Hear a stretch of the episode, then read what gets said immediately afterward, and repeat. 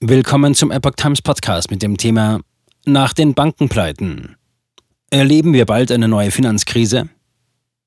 Ein Artikel von Patrick Langendorf vom 17. März 2023. Silvergate Capital, Silicon Valley Bank SVB, Signature Bank und Credit Suisse standen in den vergangenen Tagen für die Angst vor einer neuen Finanzkrise wie in den Jahren 2008 und 2009. Wie berechtigt sind diese Ängste? Zuerst war es die kryptofreundliche Bank Silvergate Capital, die in den USA ihre freiwillige Abwicklung bekannt gab. Hintergrund war, dass die Bank im Zusammenhang mit dem Kryptodebakel im November erheblich in Schieflage geraten war. Kurz darauf dann der Zusammenbruch der auf die Finanzierung von Startups der Tech-Branche spezialisierten Silicon Valley Bank, SVB und der Signature Bank. Die SWB hatte hohe Summen in langlaufenden US-Staatsanleihen angelegt. Deren Kurse waren durch die Leitzinserhöhungen der US-Notenbank Fed gesunken. Um Kundengelder auszahlen zu können, musste die Bank ihre gehaltenen Anleihen nun mit Milliardenverlusten verkaufen. Nach dem gescheiterten Versuch einer Notkapitalerhöhung zogen viele Kunden Gelder in Milliardenhöhe von der Bank ab, aus Angst, ihr angelegtes Geld zu verlieren.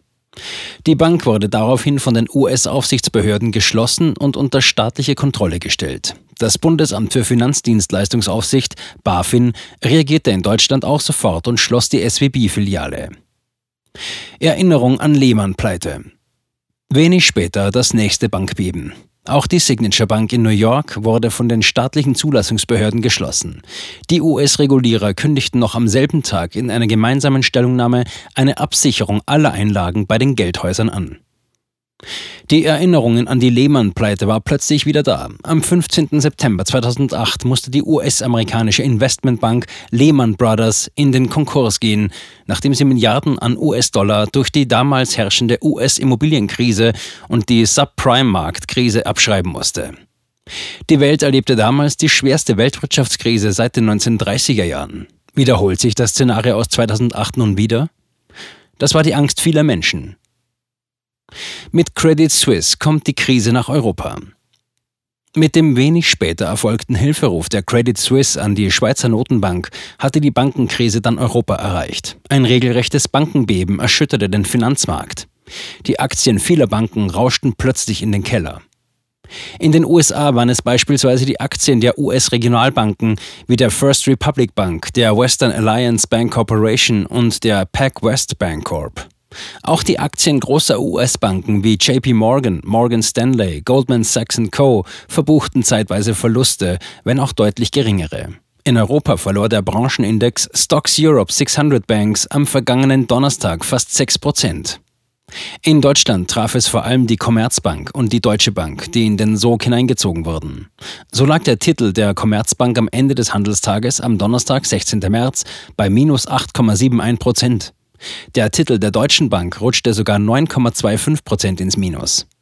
Erleben wir also eine Finanzkrise wie 2008? Vermutlich nicht. Damals Bonität, heute Liquidität. Denn jede Krise ist anders.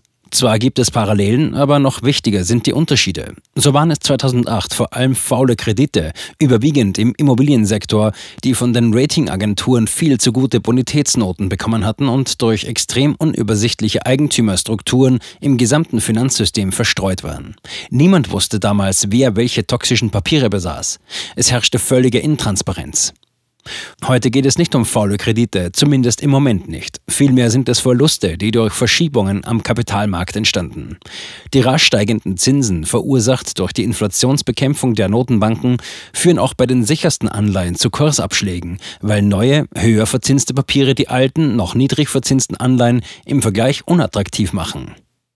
Die Verluste bisher entstanden also bei Banken, die viele hochliquide, sichere Staatsanleihen gekauft hatten. Je nach Bilanzierung und geltenden Vorschriften werden diese Verluste bilanziert oder auch nicht, wie zum Beispiel bei der Silicon Valley Bank, von der die Krise ausgegangen ist. Deutsche Finanzinstitute gut gerüstet. Der Bundesverband Deutsche Banken, BDB, verweist daher darauf, dass die Finanzinstitute in Deutschland gut gerüstet seien. Zitat: Die deutschen Banken sind robust, stabil und widerstandsfähig, sagte BDB-Vertreter Hilmar Zettler den Zeitungen der Funke Mediengruppe am 17. März. Der Geschäftsbereichsleiter Bankenaufsicht und Einlagensicherung erklärte unter anderem, dass seit der Finanzkrise 2008 die durchschnittliche Kernkapitalquote deutscher Banken um rund 80 Prozent gestiegen sei. Zitat, für Sparerinnen und Sparer greife zudem ein doppeltes Sicherungsnetz aus gesetzlicher und freiwilliger Einlagensicherung, sagte Zettler weiter. Und weiter, damit bieten wir in Deutschland ein Sicherheitsnetz, das weltweit einzigartig ist. In diesem Zusammenhang sollte man auch nicht vergessen, dass die Banken heute weniger ein Bonitätsproblem, sondern ein Liquiditätsproblem haben. Wie viele Zinspapiere die jeweiligen Banken halten, das ist leicht aus den Bilanzen der Banken ersichtlich. Mögliche unrealisierte Verluste der Banken sind daher heute schätzbar, da die Transparenz heute sehr viel höher ist als 2008. Geldsystem nicht so fragil wie vor der Finanzkrise. Gerade erst äußerte sich Bundeskanzler Olaf Scholz, SPD, in einem Interview mit dem Handelsblatt zu diesem Thema. Er glaubt nicht an eine neue Finanzkrise in Deutschland und Europa. Zitat, die Gefahr sehe ich nicht. Das Geldsystem ist nicht mehr so fragil wie vor der Finanzkrise, so Scholz. Er erwarte deshalb auch keine Konsequenzen für deutsche Sparer. Zitat: Die Einlagen der deutschen Sparerinnen und Sparer sind sicher, nicht nur wegen der höheren Resilienz des Bankensystems und der strikteren Regulatorik, sondern auch aufgrund unserer Wirtschaftskraft. Und weiter, wir leben in einer völlig anderen Zeit, sagte der Bundeskanzler mit Blick auf Vergleiche mit der Finanzkrise ab 2008. Gesetzgeber und Bankenaufsicht hätten ihre Lehren aus der Lehman-Pleite gezogen. Die Regulierungsvorschriften für Banken seien strenger als damals. Zitat, und wir sehen, dass in den USA, in Großbritannien und zuletzt in der Schweiz die Verantwortlichen schnell und entschlossen gehandelt haben. Zitat Ende.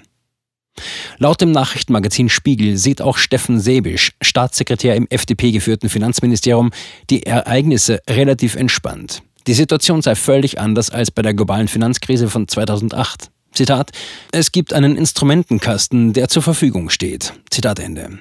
Er sei deswegen guten Mutes, dass die Bankenbranche diesen realen Stresstest bestehen werde. Für Alarmismus gebe es keinen Grund. Die Situation sei im Griff. Vertrauen erschüttert, Risiken ignoriert. Weniger entspannt sieht es allerdings der IFO-Präsident Clemens Föst. Die Bankenbranche sei fragil und anfällig für Situationen, in denen Kunden massenhaft ihre Einlagen abziehen wollten und damit das jeweilige Institut ins Schwanken bringen könnten. Der Ökonom warnte, das Vertrauen sei wieder erschüttert. Zwischen der Situation im Jahre 2008 und heute gibt es aber auch Parallelen. Wie damals ignorierten auch heute Banken und Bankenaufseher mögliche Risiken. Das ist vor allem daher verwunderlich, da jeder Betriebswirt oder Studierende der Bankbetriebslehre das Thema Zinsänderungsrisiko behandele, also die Gefahr, dass sich die Zinsen über längere Zeiträume verändern können. Schaut man auf den Bankencrash der letzten Tage, dann haben offensichtlich nicht wenige kleine und mittlere Banken genau diesen Grundsatz nicht beherzigt und für diesen Fall keine Vorsorge getroffen. Die Finanzwelt hatte sich offensichtlich zu sehr an die niedrigen Zinsen gewöhnt. Dass die Inflation so schnell anspringen würde und die Notenbanken mit Zinserhöhungen gegensteuern würden, schien außerhalb der Vorstellungskraft der Banker und Aufseher. Große Zahlungsausfälle und Gespenstfinanzkrise ist zurück.